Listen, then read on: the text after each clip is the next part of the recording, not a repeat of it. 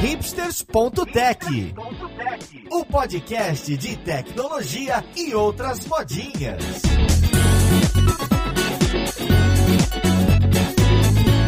Olá, caríssimo ouvinte, seja muito bem-vindo a mais um episódio do seu podcast favorito. Meu nome é Paulo Silveira, esse aqui é o hipsters.tech. E hoje a gente vai falar de monitoração observabilidade, mais especificamente self-healing. E para isso a gente está trazendo um case do time do Banco do Brasil.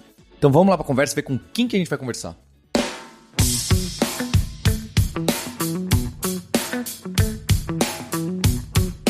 Para essa conversa de hoje, eu estou com o Michel Moraes, que é especialista em TI do Banco do Brasil. Tudo bom com você, Michel? Tudo bem, Paulo. E você? Tudo bom também. Obrigado aí pela oportunidade. Vocês estiveram lá no Dev Leaders, onde a gente estava buscando, não é? Lá no evento, a gente estava buscando entre os times de liderança, tecnologia, desafios, que a gente pudesse trazer cases aqui no Hipsters, na Lura também. Aguardem novidades. A gente vai ter mais cases dentro da plataforma da Lura. E eu fico muito feliz, porque é um tema aí que a escola de DevOps está tá muito atrás. E o Michel trouxe também o Lucas Saad, que é desenvolvedor no Banco do Brasil. Tudo bem, Lucas? Opa, tudo bom, Paulo? Satisfação estar aqui. E para completar, tem o Guilherme Rocha, que é Product Owner por lá. Oi, Guilherme. Olá, Paulo. Prazer, cara. E eu trouxe aqui né, um, o cara que entende do assunto, porque as minhas perguntas vão começar lá do zero. Nosso co-host guerreiro Maurício Balboa Linhares. Fala, Linhares. Opa, tamo aí pra ver o circo pegar fogo, né? E ver se apaga antes de todo mundo fugir. Antes de ficarem sabendo que teve. É isso que eu quero entender.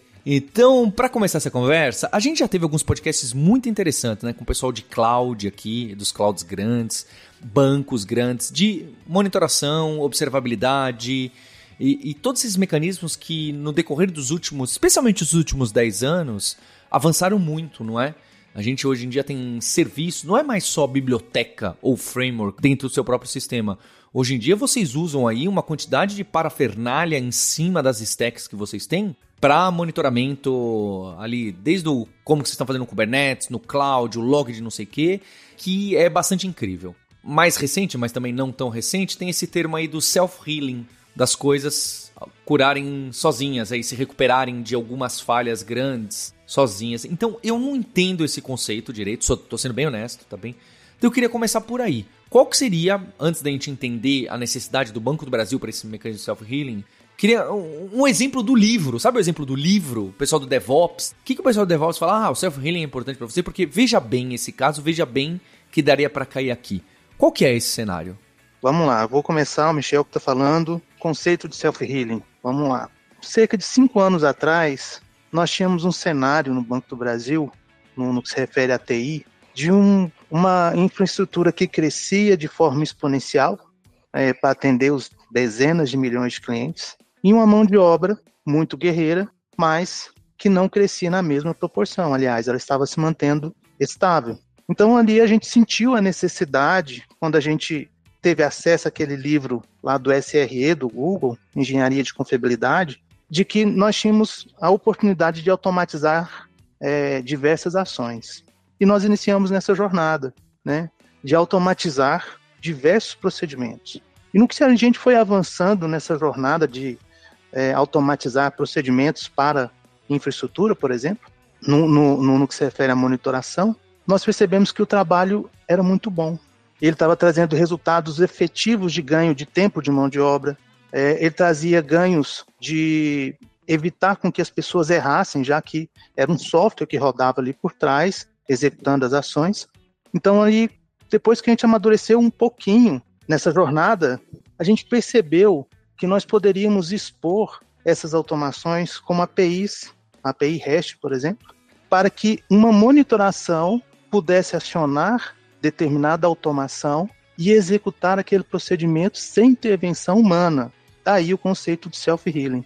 Isso a gente começou ali em 2018 e a, a gente tem hoje a satisfação de ter aí é, muitas execuções por dia, né, milhares por mês, e o self-healing está acontecendo agora enquanto a gente está conversando aqui, por exemplo, certamente tem alguma ação executando lá. É isso, Paulo. Linhares, quer me dar um seu que você vê bastante aí? Gostei, Michel. Então, é, é uma coisa velha, né? Mais ou menos da idade dos sistemas de computadores. Né? O pessoal fala como se isso fosse uma coisa meio recente, né? O pessoal DevOps comentando essas coisas, mas isso é uma coisa que a gente faz praticamente desde sempre. Dá um exemplo bem antigo. Dá um exemplo bem antigo. Telecomunicações, né? Vocês pegam quem, quem, quem viu ou ouviu falar, né, da, da linguagem de programação Erlang, ela é um é, é o, o, exemplo mais comum, né? O exemplo que a gente mais cita no dia a dia, porque ela foi construída exatamente considerando essa ideia de que o sistema ele deve ser self-healing, né? Ele deve ser autogerenciável no, no sentido de que se quebra alguma coisa, o, o próprio runtime da linguagem vai descobrir outro lugar para colocar aquele, aquele processo para acontecer. Porque num sistema de, de telecom, você não pode ter uma pessoa, né? A gente teve a época que tinha uma pessoa que estava operando né, todas as linhas, mas com a automação a gente chegou num, num, num ambiente onde não, não tem mais a linha física, né? Todas as linhas são, são digitais, todas as linhas são dinâmicas e os sistemas eles têm que fazer esse tipo de monitoramento o tempo todo e eles têm que se consertar né, conforme as coisas acontecem. Então imagina que quando a, a NASA vai mandar um, um, satélite, os sistemas que estão rodando nesse satélite, eles têm que ser todos self-healing, né? Se dá algum problema, o próprio sistema tem que se consertar, tem que, ah, eu sei que vai ter radiação, a gente vai ter problema aqui na memória, porque a gente vai ter memória que vai ser, é, que vai sofrer com problemas de radiação, a gente tem que saber que na hora que eu faço a escrita e a leitura daquele, da, na, naquela memória, eu tenho que garantir que o que eu escrevi e o que eu estou lendo é a mesma coisa, né? Então a gente tem, a gente constrói esses sistemas, principalmente quando a gente trabalha com, com sistemas de alta confiabilidade, já faz muito tempo. Eu acho que o que aconteceu é que várias dessas coisas, né, desses sistemas que eram sistemas que eram vistos como casos específicos, né, há muita coisa de automação industrial, muita coisa de controle de hardware, como telecomunicações, muita, muita coisa de, de tecnologia aeroespacial, como aviões, como satélites, né, como esses probes que a gente envia para outros planetas. Então, todos esses eles já implementavam muitas dessas ideias e o que está acontecendo, eu acho que muitas dessas ideias estão vindo agora para o que a gente chama de software comercial porque a gente está percebendo que o, o, tamanho dos sistemas né, e a complexidade de, gente, de, de, você trabalhar com esses sistemas distribuídos no ambiente que a gente tem hoje exige, né, para você trabalhar na escala que a gente tem hoje, que esses sistemas eles sejam sistemas que, que conseguem se regular automaticamente, né? Tem, tem no mundo das redes sociais, né? Principalmente quando, quando você trabalha vê esses sistemas de big tech, a maior parte deles estão fazendo esse tipo de coisa por debaixo do, do, dos panos, né? Então o, o, Google anunciou um dia desse que eles estavam sofrendo um ataque de uma DDoS gigantesca, né? E ninguém viu. Né? Eles só avisaram, ó, tá acontecendo isso aqui, tá acontecendo essa DDoS e os sistemas automatizados da gente engoliram o tráfego todo e ninguém viu nada a, a, dessas coisas acontecerem, né? Então, a gente já existe, né, nesse, nesse mundo, a gente vem fazendo isso há muito tempo, mas eu acho que o que está acontecendo é que várias dessas práticas de você construir sistemas que são capazes né, de detectar que eles estão com um problema e tentar resolver o, o, esse problema de forma automática está chegando para a maior parte dos sistemas comerciais. Né? Então, a ideia é que você consiga escrever um sistema que ele consiga detectar que ele está tendo problemas, né, e ele tome decisões né, em cima, em cima desses problemas. Um, um, caso que acho que talvez o pessoal não, não lembre mais, né, que isso aqui é coisa de velho, né, isso é, é coisa já, já da época de a minha e do Paulo, é que tinha um joguinho, né, na época que no Facebook tinha muito joguinho, que era o, o Farmville, que você tinha sua fazendinha, né, e você operava sua fazendinha, e esse jogo, ele era construído em cima de vários sistemas separados. Né? Então, tem o sistema do dinheiro, tem o sistema da moedinha vermelha, tem o sistema de operar a fazenda, tem o sistema de conectar com outros usuários. E uma das coisas que eles faziam muito bem era desabilitar pedaços da interface, né, quando o sistema estava sobrecarregado. Né? Então, se tinha muita coisa acontecendo ali dentro do sistema, o que é que eles faziam? Ah, tira essa parte aqui de multiplayer, né? Então a gente não vai, vai desligar o multiplayer aqui, você vai continuar jogando o seu joguinho, porque o importante é que a experiência do usuário, né, que a gente diminua ao máximo, né, o, o entendimento da experiência do usuário. Como o Paulo falou ali na, na abertura, se, se o circo está pegando fogo, é antes das pessoas perceberem que o circo está pegando fogo. Né? Então você diminui um pouco a funcionalidade, você facilita um pouco o, o, você diminui um pouco a, a, disponibilidade de coisas que a pessoa pode fazer, mas o básico, que é jogar o joguinho, continua funcionando. Né? Então, o objetivo que a gente tem nessas coisas é que a gente evite que pessoas tenham que interagir, que os sistemas eles consigam tomar as decisões para que eles voltem à operação normal automaticamente, né? Eu queria complementar justamente isso aí, né? Colocando assim, o que, que precisa para um sistema ser de self-healing, né? Ele tem que justamente descobrir os problemas, igual o Maurício explicou aí, né? Ele tem que ser capaz de restaurar si próprio para um estado desejável, né? Então você tem que conseguir trazer ele, esse sistema, para um estado que fosse, vamos dizer assim, um estado de normalidade, né? Esse sistema tem que tomar decisões, né? E ele também tem que ser adaptável a mudanças de condições no, no ambiente onde ele está inserido, né? Então, assim, seriam é, é, quatro é, requisitos para que você chegar nesse ponto de dizer que você tem um self-healing, né? E então, alguns desses dele degradar a experiência já é considerado self-healing. Ele vê que está sendo muito usado. Ah, desabilita isso aqui, você mesmo já fala.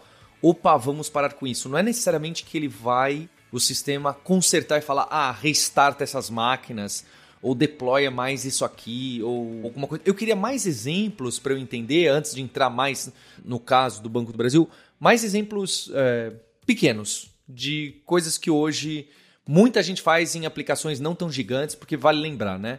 Vocês todos trabalham em aplicações muito grandes. Não costuma ser a realidade da maioria das pessoas desenvolvedoras, tá bem? Então, queria ter essa visão de coisas mais básicas que sistemas médios. Ó, oh, tá vendo isso aqui? Pensa só, isso aqui também é self-healing. É, no nível da aplicação, no nível do, do, do deploy, da implantação. Eu queria mais ilustrações.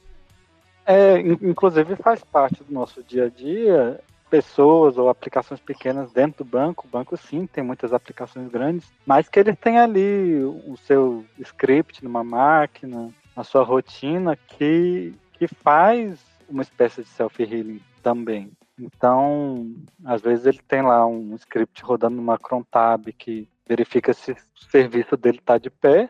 O serviço não está de pé, ele reinicia o serviço um exemplo bem básico de self-healing rodando na própria máquina. É diferente de automações complexas no sistema do Banco do Brasil, que a gente realmente tem que ter um controle maior do que está acontecendo em todo o ecossistema. É, esse caso que você falou, Paulo, de aumentar e diminuir máquina, né? Isso é um caso clássico que a gente vê por causa de provedores de nuvem né? Então, se você, por exemplo, ah, eu tenho um sistema que ele aceita o tráfego X, né? E agora eu vou ter, eu estou recebendo agora duas vezes, né? Esse, esse tráfego. O que você pode, o que muita gente faz é que você já vai colocar lá uns alertazinhos e esses alertas quando eles, ah, estou percebendo que esse tráfego aumentou, vou provisionar mais máquinas, né? Vou provisionar mais infraestrutura para que eu consiga atender esse, esse tráfego extra né, que eu estou recebendo sem degradar a experiência para o usuário ou depois que a experiência começou a ser degradada, né? Você detectou, ah, estou vendo aqui que a experiência está degradada, vou botar um pouco mais aqui de máquina para trazer o sistema para a normalidade, né? Ou pelo menos mais próximo da normalidade que, que a gente tem. Então você pode colocar, às vezes você pode, ah, tem, tem esse lugar aqui, um dado que eu não estava cacheando, porque não tinha espaço suficiente no cache, né? Então aumenta o cache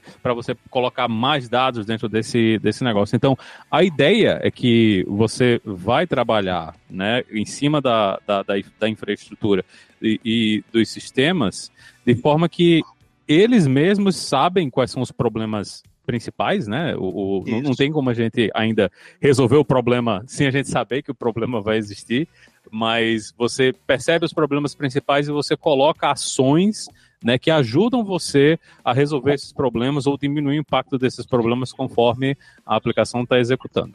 Né? Então, não, a gente não tem no chat GPT que faz o, o, o trabalho todo né, e, e, resolve todos os problemas, mas o que você está fazendo é que você está prevendo os problemas mais comuns que você vai ter com a aplicação né? E já vai colocando dentro da aplicação a, a solução para esses problemas, né? Você vai fazendo com que ações que pessoas iriam executar, né? Normalmente a, abre um incidente, né? Chama o fulano, o fulano vai lá e cria uma máquina. Então, em vez de você chamar o fulano e criar uma máquina, você vai ter métricas e vai ter ações lá que vão fazer isso automaticamente, né? Que você já sabe que isso é um problema que pode acontecer, você vai lá, implementa uma regrinha para fazer com que, com que ele faça isso sozinho. Vamos lá, Paulo. Eu vou, vou tentar trazer um, trazer um exemplo simples aqui para contribuir. Imagina uma máquina de banco de dados está bastante sobrecarregada no seu consumo de memória e, consequentemente, é, trazendo lentidão aí para os clientes de banco de dados, aplicações. Então, há por parte da monitoração de uma ferramenta, um software de monitoração, um alerta de que aquele consumo de memória daquela máquina está alto. Então, esse alerta ele aciona uma automação que vai ali consulta realmente, olha, o consumo de memória da máquina está alto e eu vou aumentá-lo. Então, nesse momento, ele aumenta, né? Isso é registrado, isso tem um relatório para saber quando iniciou, quando terminou, qual é a máquina e o resultado final. Aumentou, sim ou não. Tem que saber se deu certo ou não. Aumentou sim, beleza, aumentou em tantos, aí coloca a quantidade de memória ali, 10, 20, 30, 50 gigas, é, dependendo da necessidade, e o, o alarme cessa. Isso sem intervenção humana. Agora, imagina que deu errado, por algum motivo, um timeout qualquer, não foi possível a automação executar a sua tarefa. Então, nesse momento, o software gera um alerta para que o time do Banco do Brasil, time de funcionários, possa entrar e verificar o que está acontecendo com essa máquina, por exemplo. Gostei, gostei, Michel. Eu queria então dar, dar uma, um outro exemplo que eu acho conectado ao que o Linhares colocou. Você colocou esse do banco de dados respondendo lento. Eu imagino que é você medindo a latência da resposta, um mecanismos de monitoramento que medem a latência da resposta, que a mediana subiu muito nas últimas duas horas, em 45%, logo, opa, vamos aumentar a memória, né? Eu queria colocar aqueles casos mais drásticos que acho que o Linhares citou.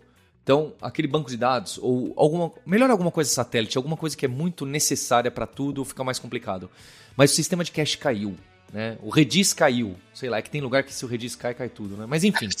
E, é, hoje em dia, hoje em dia o que, coisas que não eram para ser essenciais a sistemas, tipo cache, hoje em dia são, né? É, mas eu não sei. Imagina outra parte do sistema, pode ser o cache caiu, Aí você fala, restarta, né? Automaticamente você restarta, porque não é algo frequente, pode ter sido algo que ninguém mapeou e talvez um, um restartar o sistema, redeployar em algum lugar, num nó novo, funcione e mantenha bem, talvez. Mas esse tipo de atitude não é aquela que pode criar. Eu lembro muito disso quando eu ainda programava em sistema de mensageria. Se você retenta uma coisa de novo, você pode cair naquele loop de opa, caiu. Aí ele levanta, fica cinco minutos em pé e cai de novo. Aí você fala, liga de novo. E aí você começa a atrapalhar okay. o restante do sistema. Você começa a ter atitude, atitudes automatizadas para aumentar, ou para melhorar, ou para restartar. Que essas atitudes em si são as mais devastadoras para o restante do sistema. Isso também é pensado ou isso que eu estou colocando uma situação muito corner case é melhor restartar mesmo algum sistema, você só tenta mesmo e depois vai ver lá o alerta? Ou faz sentido esse tipo de preocupação que veio na minha cabeça? Faz sentido, excelente pergunta. Vou passar aqui para o Guilherme, para o Saad, mas assim, nós pensamos nisso, tá?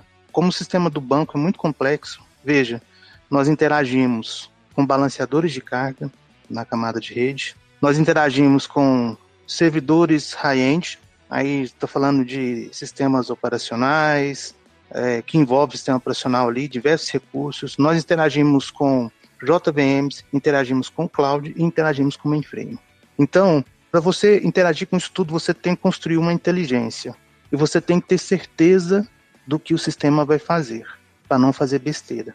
E uma das nossas preocupações, que já foi construído desde o do, do princípio do sistema, é não deixar acontecer looping. Para isso, o Saad implementou algo que eu vou chamá-lo aqui para explicar para a gente. Vamos lá. É, é realmente uma das coisas é evitar você, por exemplo, fazer um restart de uma aplicação e ela volta a funcionar, né? Passa 5 minutos, 10 minutos, ela volta a degradar. A automação é chamada de novamente. Não, não só restart, né, Saad? Qualquer tipo não só restart. Qualquer, qualquer tipo pode ser disco, o disco encheu de novo, qualquer tipo de ação. Então, é, dentro da, da, nossa estrutura, a gente tem alguma coisa chamada janela de resfriamento. É basicamente assim: você acionou a automação uma vez para um determinado item de configuração, uma determinada máquina ou um determinado serviço. Agora você fala: ó, essa automação, se ela for acionada de novo meia hora, 24 horas, isso é configurável. Você não vai fazer de novo. Você não vai ficar enxugando gelo aqui. Aí você leva isso para os analistas, ó, essa automação aqui eu já atuei nela, a atuação foi essa aqui e ela está sendo chamada de novo. Vamos ver o que está acontecendo. Então é assim que a, gente cuida para evitar esse loop. E uma outra coisa muito importante é, vamos supor que você tem um sistema em que tudo começa a degradar ao mesmo tempo. E vamos supor que a solução seja o restart. Você vai restartar tudo ao mesmo tempo, seu sistema vai cair. Então você não pode fazer isso. Então toda vez que a gente vai atuar em algum sistema, a gente tem que tomar todo cuidado para o sistema continuar disponível. Então a gente faz em muitos casos, a gente mexe com o balanceador de carga, a gente vê quem é que está em produção, quem é que está para a rua atendendo. Não, a gente tem aqui, ó, 90% das máquinas estão disponíveis para atendimento. Se eu tirar esse cara aqui, eu vou ficar com 85%. 85% é ok? Ok. Então, vou trabalhar nesse cara aqui. Ah, não, se você tirar, vai ficar 30%, 20%. Ah, não, peraí. Então, eu não, não, vou, não vou tirar esse cara, não vou restartar esse cara agora. Vamos também ver o que, que a gente pode fazer para restabelecer o sistema sem derrubar nada. Então, esses são pontos muito importantes para o self-healing de sistema. E complementando, Saad, assim, é, quando a gente pensou lá atrás, é, iniciando o trabalho, um fundamento que nós temos é nós não podemos gerar indisponibilidade com o self-healing. Se for gerar indisponibilidade, não executa o self-healing e gera um alerta para que o, o, time de funcionários, o time de pessoas possa atuar. Então, né, é, a gente tem uma, uma tranquilidade muito grande, Paulo, de saber que o trabalho está sendo feito 24 horas, sete dias na semana, pelo sistema de self-healing, não vai gerar indisponibilidade para o Banco do Brasil. Esse é um fundamento. E como é que vocês definem essa, essas regras de o que é que pode e o que não pode fazer? É, e se isso muda muito, né? Porque deve ter um pouco de tentativa e erro aí. Tem, tem um pouco de tentativa e erro, mas também tem a, a, questão da gestão, né? Porque nós temos um time lá que trabalha né, 24, 24 por 7 lá com monitoração, né? Então, eles conhecem bem os serviços, então a gente disponibiliza para eles uma interface onde eles conseguem é, é, colocar esses thresholds, sabe? Eles colocam, ó, esse serviço aqui, o ideal é que a janela de resfriamento dele seja de X horas. Tem, tem janela de resfriamento lá que é de 10 minutos, tem janela de resfriamento lá que é de uma semana, entendeu? Então depende muito do sistema, da aplicação, ou do item, ou do tipo de aplicação ali que está rodando, entendeu? A mesma coisa para esses percentuais de atendimento aí que o site colocou, né? Então, por exemplo, ah, eu tenho, eu tenho 90% da minha infra atendendo desse serviço específico e eu queria mexer. Então, o pessoal lá que conhece a aplicação, conhece o sistema, e eles sabem a, das capacidades, eles sabem ali os horários de pico, então eles conseguem definir um, um threshold também. Ele coloca lá, ó, se for aqui até 50% eu aguento o tranco, então você pode atuar, né? Então tem muito desse lado também de, de, de fazer essa passar essa gestão para quem conhece o serviço, né? Para quem está ali no dia a dia do serviço e sabe como é que a aplicação funciona. E legal, falando assim de gestão, aproveitando a oportunidade, são gerados relatórios de todas as execuções. Então, é, esses, esses relatórios eles são analisados pelos times de suporte para melhoria contínua, para gestão. Então, se diz determinada automação, e aí o, o Saad e o Guilherme podem entrar mais no mérito, que uh, uh, diverge de uma tendência, é gerado uma notificação para aquele time de suporte com o link do relatório. Falou, olha, sua automação que vinha na média de duas, três vezes por dia, por exemplo, pulou para 5, 6, ela dobrou. Por favor, verifique o que está acontecendo. Então, o, o, o, os times eles são notificados por tema, lógico, por disciplina, para verificarem o que está acontecendo e fazer a melhoria contínua. Como é que isso afetou a, as equipes de desenvolvimento de vocês? Né? Como é que colocar esse processo em, é, no lugar afetou como é que o pessoal escreve software, o que, o que é que está no processo de escrever software, como, como é que mudou o, o trabalho de quem está entregando essas aplicações hoje? E se vocês ganharam amigos ou inimigos? Ah, olha, é, é, um processo de, de cultura, né? É um, é um, processo de pensar diferente. Hoje nós temos, assim, o, o nosso sistema de self-healing, ele, ele, eu vou contar uma história para responder a, a, pergunta de vocês. Ele, ele nasceu ali muito na pegada do SRE, onde o time que está operando, o time que está atuando no dia a dia, é, faz automações. Então isso é um, é uma ideia que traz ali do, do, do SRE. Depois a gente viu, com esse trabalho foi evoluindo, foi crescendo, que nós precisávamos pulverizar isso nos times de suporte, essa cultura de automação. E aí a gente falou: não, nós vamos virar um time que oferta uma ferramenta de self-healing, uma plataforma, né? No, que a gente oferece um produto de self-healing. Então aí a gente começou a gerar clientes, vamos falar assim, de automação, de self-healing. E aí, assim, o que, que a gente percebe com isso? Se o olhar dos times que estão ali no dia a dia começa a mudar. Para determinadas situações onde se fazia o trabalho manual, eles procuram o Guilherme, procuram o Saad, falam, olha, eu quero automatizar isso. Então aí o, o, o pessoal disponibilizou essa ferramenta, que hoje é um low code, e ali os times eles entram e constroem suas próprias automações. Guilherme, é isso mesmo? Sim, é mais ou menos isso mesmo. É, é assim, nessa questão aí do desenvolvedor, né, né, Linhares, a gente, vamos dizer assim, quando a gente fala de self-healing, começa ali, né? Porque às vezes um try-catch que o cara coloca ali na aplicação dele, às vezes pode resolver algum problema, né? O cara pode. Ah, quando a aplicação é projetada e construída, pode se pensar numa situação de, de ter um cache. Então tem N, N vamos dizer assim, até na hora do deploy, o cara pode programar alguma coisa no Jenkins lá para, é, não sei, fazer um rollback lá se o deploy, se a aplicação tiver com problema. Então tem, tem uma série de coisas que você pode fazer de estratégias de self-healing, né, pensando em toda a cadeia. No caso específico é, é, do que a gente faz hoje, a gente, nessas camadas aí, nesses níveis de self-healing, né, é, a atuação é mais no nível do, do sistema, né, e da infra ali. É, então, quando se trata de infra, realmente a gente atua mais diretamente com o pessoal e disponibiliza uma ferramenta low code para eles, eles conseguem criar pegar esses roteiros que eles têm hoje lá e criar runbooks, né, onde eles vão colocar essas automações lá dentro. Mas no nível da aplicação, afeta mais justamente essa parte de relatório que a gente gera, né?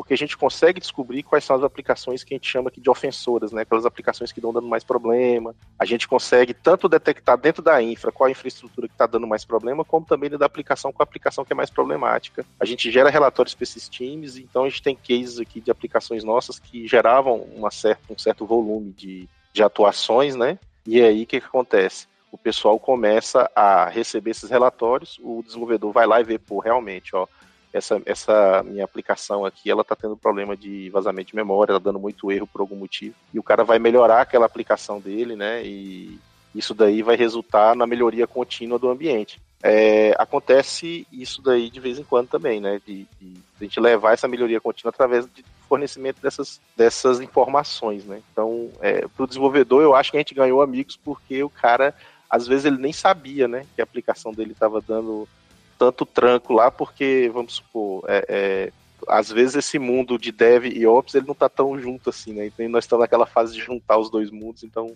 pode ser, vamos dizer que a gente conseguiu amigos, eu acho. E nesse processo de, de, vocês criarem essas automações, né? Como o, o pessoal, vocês falaram do pessoal do, do suporte, né? Então são eles que estão vendo o que é o trabalho e depois eles. O, o, o caminho normal, né? Disso é o pessoal do suporte está vendo, ó, eu estou fazendo muito isso aqui, isso. vamos automatizar. São, normalmente são eles que estão trazendo a demanda para vocês, são vocês que levam a demanda para o pessoal. Como é que, como é que acontece a, a comunicação aí para vocês? É em duas vias a comunicação, na verdade, sabe? Porque no, quando a como a gente começou, como o Michel explicou, a gente começou como time de operação mesmo. A gente começou como time que fazia as automações e a gente pegou lá uma camada lá de web do banco e começou a trabalhar em cima. Com o passar do tempo, a gente observou que a gente conseguia vender isso como serviço, né? Então a gente passou a ter uma postura mais de plataforma para disponibilizar isso para os times. Então tem, existem coisas lá que já nasceram com a gente, porque a gente tinha essa pegada lá atrás, né? E existem outras coisas que não, que vem do time de suporte. Porque eu tenho tem a questão do toil, né? O pessoal tá lá fazendo a mesma coisa sempre. Então a gente disponibilizou a solução na forma de uma framework, né? Inicialmente era com código essa framework, hoje ela é uma low code. E o pessoal procura a gente e fala, ó, tô com tal dificuldade. A gente senta e auxilia o pessoal a dar aquele start, né? Mas depois as pessoas acabam seguindo sozinhas, é, é criando suas automações. Inclusive tem um time lá hoje, lá dentro, né, que a gente chama de automators lá, né, que tem uma galera grande lá nesse time, que praticamente faz só isso o dia inteiro, né? Pega lá os problemas que são corriqueiros ali, aquelas coisas que já estão roteirizadas e vai criando esses runbooks, né? E do outro lado tem a galera da que trabalha na plataforma de monitoração que está lá criando as monitorações, né, utilizando IOPS e outras estratégias que vão acionar esses runbooks. Né? Então basicamente seria mais ou menos isso aí. Tem mais alguma coisa que eu esqueci, Sati? Não, é uma cultura que a gente realmente está crescente no, no banco. E o pessoal de operação, eles sabem no, diariamente todos, todas as dificuldades e tudo que tem que ser feito para corrigir eventuais problemas. Então, eles trabalham tanto na parte de observabilidade, monitoração, detectar exatamente o que está acontecendo, tanto na parte de self-healing em si, fazer a automação para corrigir aquele problema. É, eles são muito necessários é, nesse processo. Cultura é algo realmente é, é, é necessário e a gente percebe essa mudança ali na, no ambiente ali de, de, de suporte do banco, né? E, e, felizmente a gente percebe isso pela quantidade de automações que são construídas, às vezes pelos contatos que acontecem aqui com o Guilherme, com o Saad, são vários contatos de diversas situações, e isso, na medida que essas automações elas vão aumentando e vão executando, além da mão de obra que é priorizada para fazer análises mais complexas, vamos dizer assim, a experiência do nosso usuário final ela fica melhor, uma vez que os sistemas ficam mais confiáveis, ficam mais disponíveis. Quando, quando vocês estão fazendo o onboarding, né? Estão recebendo um sistema novo aí, ou que alguém está fazendo, ou que algum sistema que estava lá e agora, né, está querendo entrar nesse mundo. O, o, que é que vocês fazem, né? O, como é que é o processo de receber um sistema novo para entrar dentro desse ambiente mais automatizado?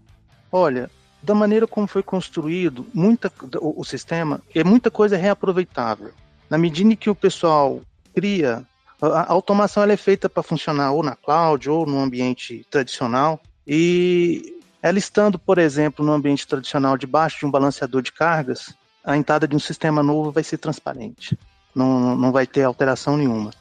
Se for um banco de dados, por exemplo, essa é uma esteira que o, o pessoal ali vai ter que possivelmente rodar uma rotina de inventário para adicionar aquele banco de dados ali a, a, ao sistema. As máquinas virtualizadas, por exemplo, VMs ou clusters, vamos falar assim, uma vez que entrou ali no virtualizador, elas já estão uh, com a política de monitoração já para self-healing.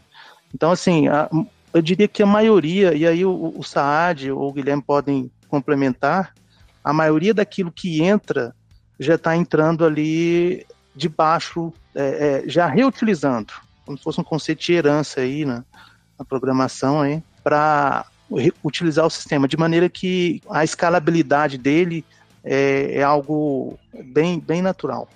Toda vez que um sistema ele, ele, ele vai entrar, é sempre pensado na monitoração e como o Michel falou, a gente realmente já tem, assim, enxerga tudo que está debaixo do balanceador, a gente já enxerga muita coisa de forma automática, já monitora muita coisa, mas a gente tem uma perninha lá na monitoração. Sempre que a monitoração pega um sistema novo, vai para observabilidade, a gente tem uma conversa constante. Olha, isso aqui eu acho que não existe ainda. A gente pode fazer o self-healing disso aqui. A gente trabalha conjuntamente, inclusive com quem trabalha junto com a ferramenta que vai ter o, o know-how daquilo eu entendi ali o que o Linhares quis perguntar, assim, porque às vezes, por parte do dono do serviço, tem um certo medo, né?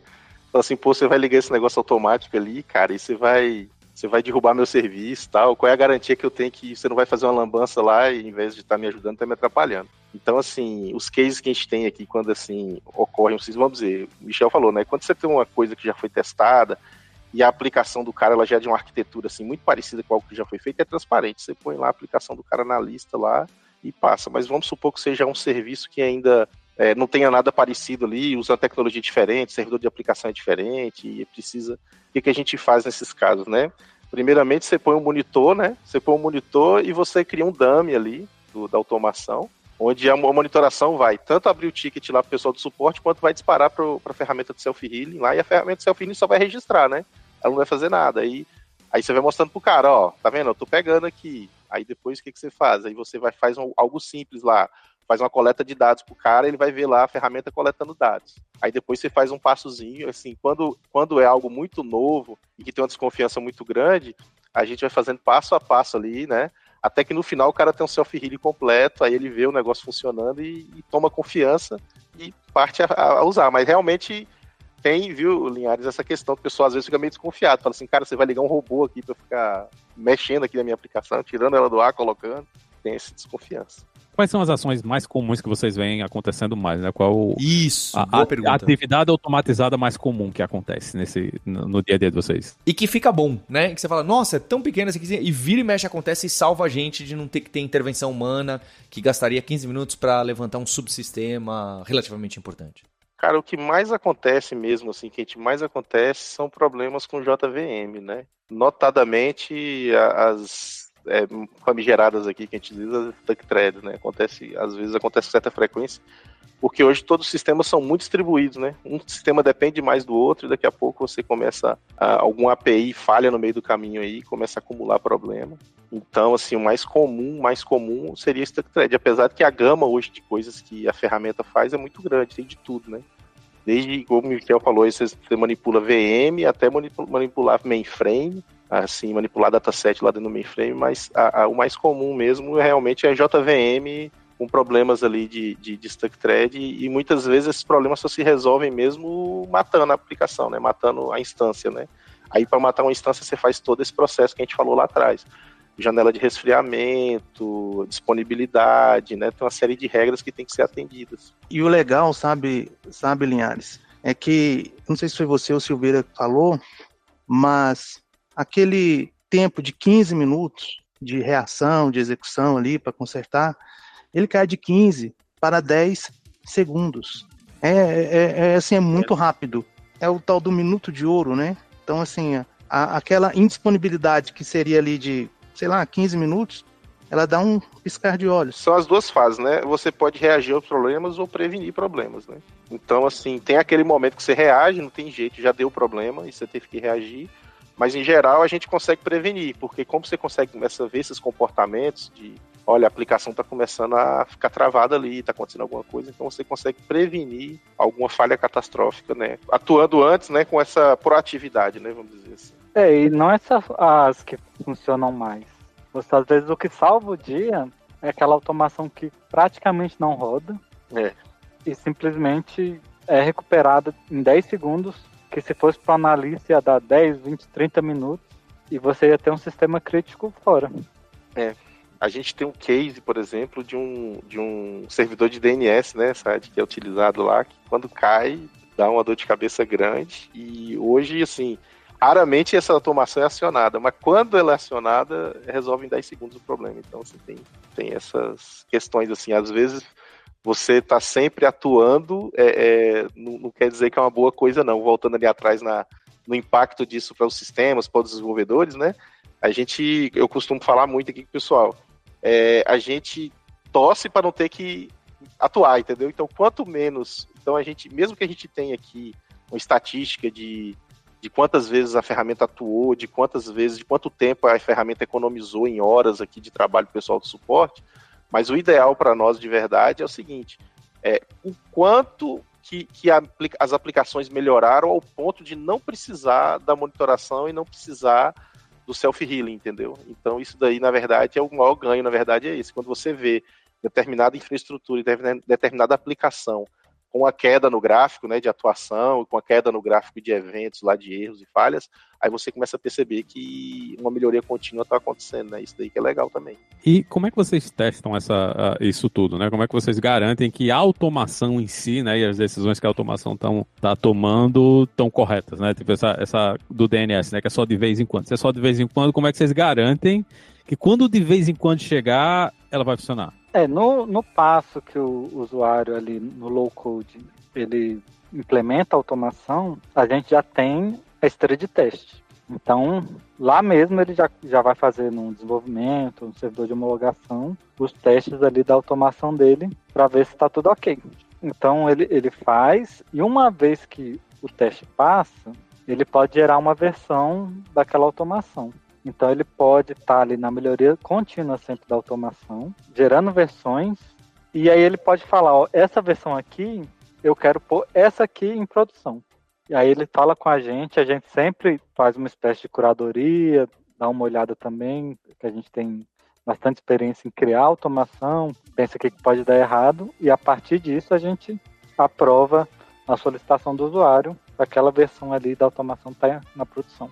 Se a gente puder dar uma dica para quem está começando esses passos, seria ir para o que, que framework, que sistema, qual tipo de self-healing, que tipo. Alguém que já faz algum tipo de monitoramento?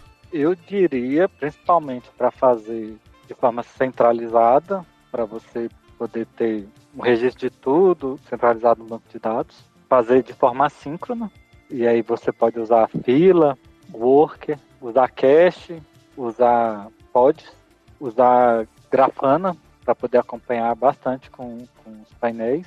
Grafana salva. Grafana salva muito, economiza muito tempo. Pra, porque tanto uma automação pode ser executada em 10 segundos, como uma automação pode usar 10 minutos, meia hora. Depende muito da complexidade. Então, você construir uma característica de serviço assíncrona, utilizando fila, que também vai dar resiliência para o seu sistema, utilizando o Kubernetes, utilizando pods, que vai permitir que seu sistema escale, um momento de crise, é, ele trabalhe bastante, é o ideal. Então, eu seguiria por, por essas dicas. É, também se, se você tem um sistema muito pequeno, assim, vamos dizer assim, você não, não tem toda essa possibilidade de ter toda essa infra para poder criar fila, subir o Kubernetes, às vezes um, um, você ter ali a situação, por exemplo, de um Ansible, por exemplo, rodando ali com seus playbooks ali, talvez possa salvar seu dia. Se você tiver também condições, às vezes, de. Se você tem uma aplicação que você precisa manter o estado dela, talvez ali o estado de instalação de uma infra, por exemplo, aí você talvez um Puppet possa te ajudar também, né? É, vai depender muito do ferramental que você quer usar, de repente. É, se você está lidando muito com deploy, e às vezes um Jenkins também pode ter o que, que você precisa, né? É, agora o que o site falou é verdade, assim, quando você precisa de uma coisa um pouco mais robusta, aí você tem que ter, você tem que ter, fazer de forma síncrona, você tem que ter uma fila para poder gerenciar isso, porque é, é, é, os, os, tempos são muito diversos, né? Às vezes você resolve um problema em milissegundos, outras vezes você resolve um problema em minutos, né? Então depende muito da complexidade. Viu, Paulo? Assim, eu diria para quem vai começar, comece. Tem as orientações aqui que o Guilherme e o Saad começaram. Muitos requisitos a gente foi descobrindo com o tempo a necessidade de requisitos de acordo com a realidade de, de, de cada um de nós. Então, assim, é, é, comece. É, é, é essa é a dica que a gente dá. Esque, es, escolha o seu framework, escolha o seu case de atuação, é, monte. Certamente ele vai servir de experiência para o próximo case.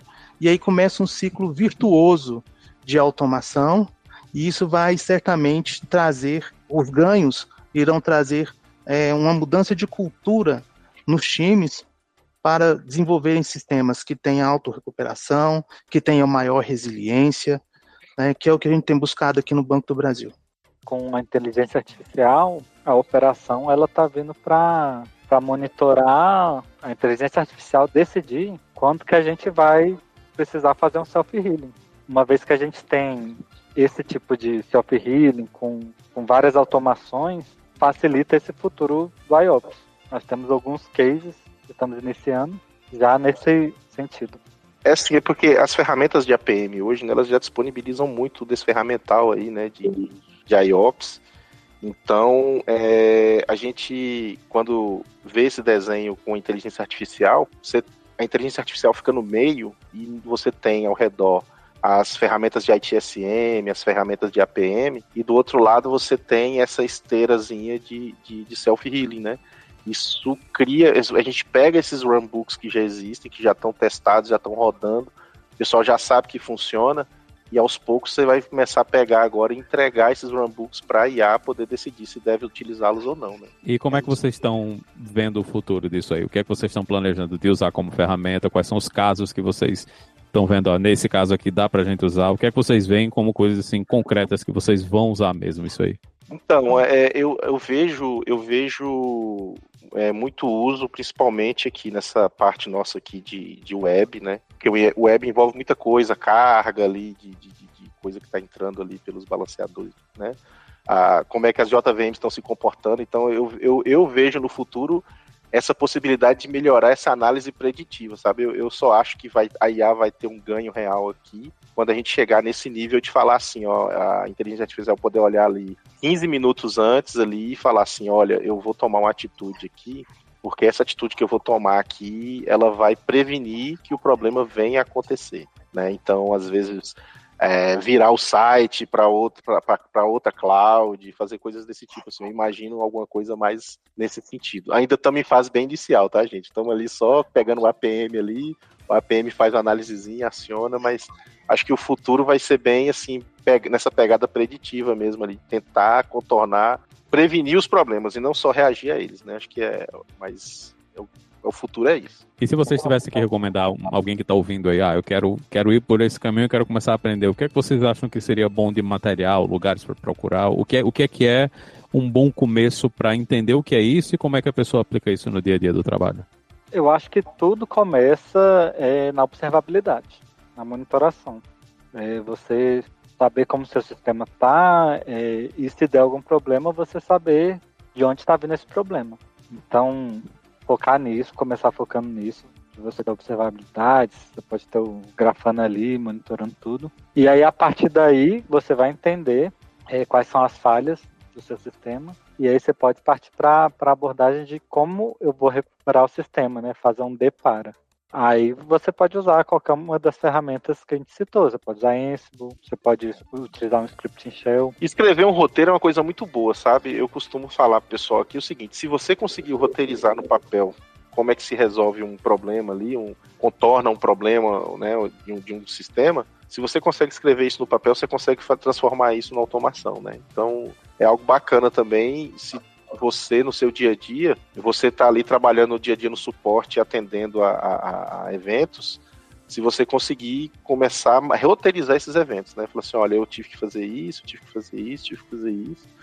E eu acho que o primeiro passo seria, o site falou realmente, você tem que estar tá monitorando, né? Você tem que monitorar seu ambiente para saber o que está acontecendo primeiramente. Depois, com, esse, com essa loucura aí que tudo é distribuído, né? Nós estamos em cloud, né? Então, às vezes, a, a depender do tamanho da, da, do, da sua, seu sistema, você não sabe nem onde é que as coisas estão sendo executadas mais. Então, é muito importante você ter um discovery também, né? Você fazer a descoberta de onde, onde seus ativos estão rodando, onde é que suas coisas estão funcionando, para que você possa, é, é, é, em cima da monitoração, você monitora, você identifica onde as coisas estão e aí você tem que fazer essa associação para identificar qual é a causa raiz você tendo já o seu roteiro roteirizado que você teve que fazer para resolver esse problema, aí você utiliza uma ferramenta para fazer a sua automação. E a partir daí você passa a liberar seu tempo para fazer uma análise mais profunda dos problemas, né? E aquelas coisas repetitivas, né? O seu toil, né? Vai ficando todo é, é, é, com automação. É isso aí, Guilherme. Acho que você resumiu bem. Essas ferramentas de APM, Linhares, de última geração, elas têm a capacidade de fazer correlação é, de eventos e mostrar a causa raiz. Então, baseado nessas métricas, nesses logs, nesses traces que essas ferramentas trazem aí, e apontando, com apontamento da causa raiz, é possível, tecnicamente, linkar a análise com um roteiro automatizado. Né? Isso a gente está falando de IA que ficou observando os logs, os traces e métricas, e aí para executar o, a automação, e aí a gente chega no IOPS, e a gente está trabalhando fortemente aqui para entregar isso no futuro bem próximo. A gente já, a gente deve estar tá executando isso aí com a IOPS. Essa é a nossa expectativa. Bem, eu queria agradecer o time do Banco do Brasil que está bastante com a gente. A gente tem séries do Deep Dive que a gente gravou com eles no ano passado, que tem os links aqui. Vou deixar também os links para os episódios de monitoramento, de login, de tracing, de DevOps que a gente tem no podcast e também no YouTube, que é o pessoal da escola de DevOps da Lura tem, tem colocado muita coisa bacana de conteúdo, tanto dentro da plataforma quanto no ecossistema hipsters, tá bem? E agradecer o Linhares aqui, que se não fosse ele, eu tava numa situação complicada. É, obrigado, pessoal. Agradecer especialmente a você, ouvinte, pelo download e pela audiência. A gente tem um compromisso na próxima terça-feira. Hipsters, abraços. Tchau. Se você quer mergulhar ainda mais nesse universo de nerds, hipsters e devs, eu tenho uma dica para você. Inscreva-se totalmente gratuito na newsletter Imersão, Aprendizagem Tecnologia. Fica lá em alura.com.br barra imersão e sou eu mesmo, Paulo Silveira, CEO da Lura, que escrevo fazendo reflexões sobre o mercado de trabalho, tecnologia e tudo o que está acontecendo. E é muito bom para gente que ama tecnologia e quer se aprofundar numa área, mas também quer navegar em outras áreas relacionadas, o que a gente chama do profissional em T, do dev em T. Tô te esperando nessa newsletter. Este podcast foi produzido pela Alura. Mergulhe em tecnologia. E Faculdade FIAP. Let's Rock the Future. Edição Rede Gigahertz de Podcasts.